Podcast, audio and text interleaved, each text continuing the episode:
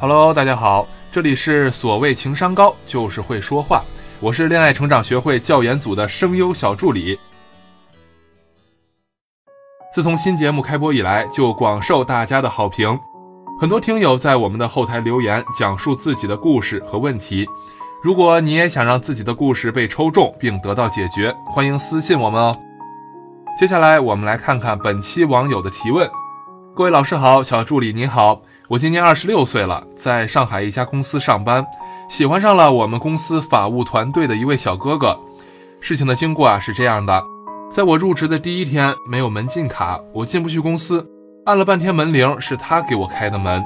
之后的相处中啊，每天中午吃饭的时候，他都会邀请我一起，在我不舒服的时候，他会主动的对我嘘寒问暖，每天下班呢都会等着我一起回家。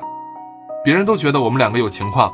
但事实真的很残酷，他一直都没有向我表白，一直处于飘忽不定的状态。老师，我该怎么办呢？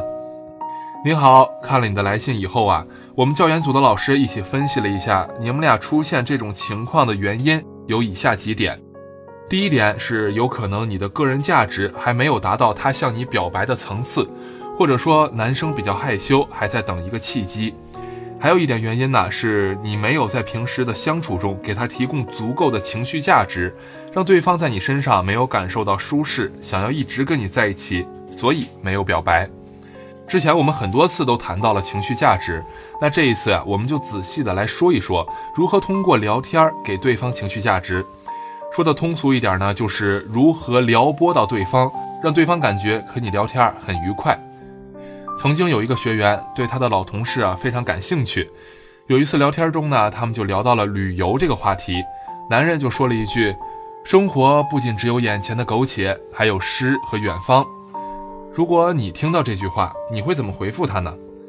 你可能会回复他说：“我觉得你很有诗意，或者说我觉得这句话讲的特别棒。”当然，这是一种回答，也可以勉强凑合。但是我给这个学员的建议的回复是。那你负责带路去田野，我负责写诗，让他感受到你想和他一起去做这件事情，你想参与到他的生活中去。还有一个学员问我，她男朋友发信息的时候跟她说：“你吃饭了没啊？”我当时教她的回答是：“没呢，没有你的问候，吃的不香。”你看，这就是一个简短的对话，我们却看到了很多种能力在其中起的作用。你的回答越有趣，他对你的兴趣值就会越高，也更有往下聊的话题。用你的风趣幽默、智慧才华去征服他，让他对你充满无尽的想去探知的欲望。当然，有的时候啊，我们想要给对方提供情绪价值，还需要读懂他语言中的另一面含义。作为对话的另一方，识别这些暗示性的语言，可以让我们跟他交流时呢更加的顺畅，更加愉快。比如说。在某天晚上，他突然问你说：“你在做什么呢？”这个时候，他在询问你的状态，表示他对你有探索的兴趣，有窥探的欲望。当然，最重要的是，他想在你这儿获得情绪价值。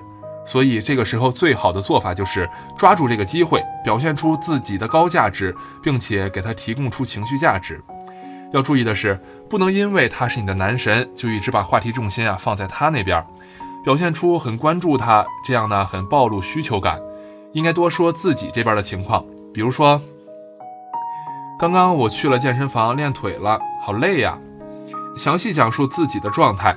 如果对方回复说多休息什么的，你就可以顺势来一句，好的，本机主已经进入了休息状态，不过设定可以接收你的消息，这样对方自然就会觉得很有趣，想要聊一些更加亲密的话题。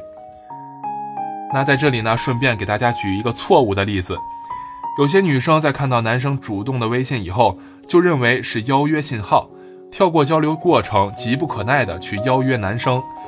我快下班了，要不要一起吃晚饭呀？这个时候，如果对方晚上有安排，不能见面，所以只能拒绝的话，很有可能就导致了难得的交流机会白白流失。即使对方没有安排，那这样生硬的邀约也会让气氛变得尴尬，好像是自己主动送上了男人的家门口一样，过度暴露需求感。今天给大家说了，让大家如何在聊天中提供情绪价值。那学会了之后呢，在聊天中，对方就能够感受到你的热情和你的态度。男生啊都是直线思考的。当身边有一个足够细腻和敏感的女人，说一些他不曾听过的话，给他提供了足够的情绪价值，那在你的潜移默化的引导下，他当然就会水到渠成的向你表白了。知道了如何在聊天中给对方提供情绪价值，你还需要掌握了解的是男性的心理和提供情绪价值时撩拨的度。欢迎添加我们的情感小助理微信“恋爱成长八八八”，我们可以给你提供一对一的指导，帮你制定具体的提供情绪价值的方案，在现实中的实操技巧。希望你听了这期节目以后呢，可以和心仪的他快速升级关系，进入热恋中哦。好了，这期节目就到这里吧，让我们下期再见。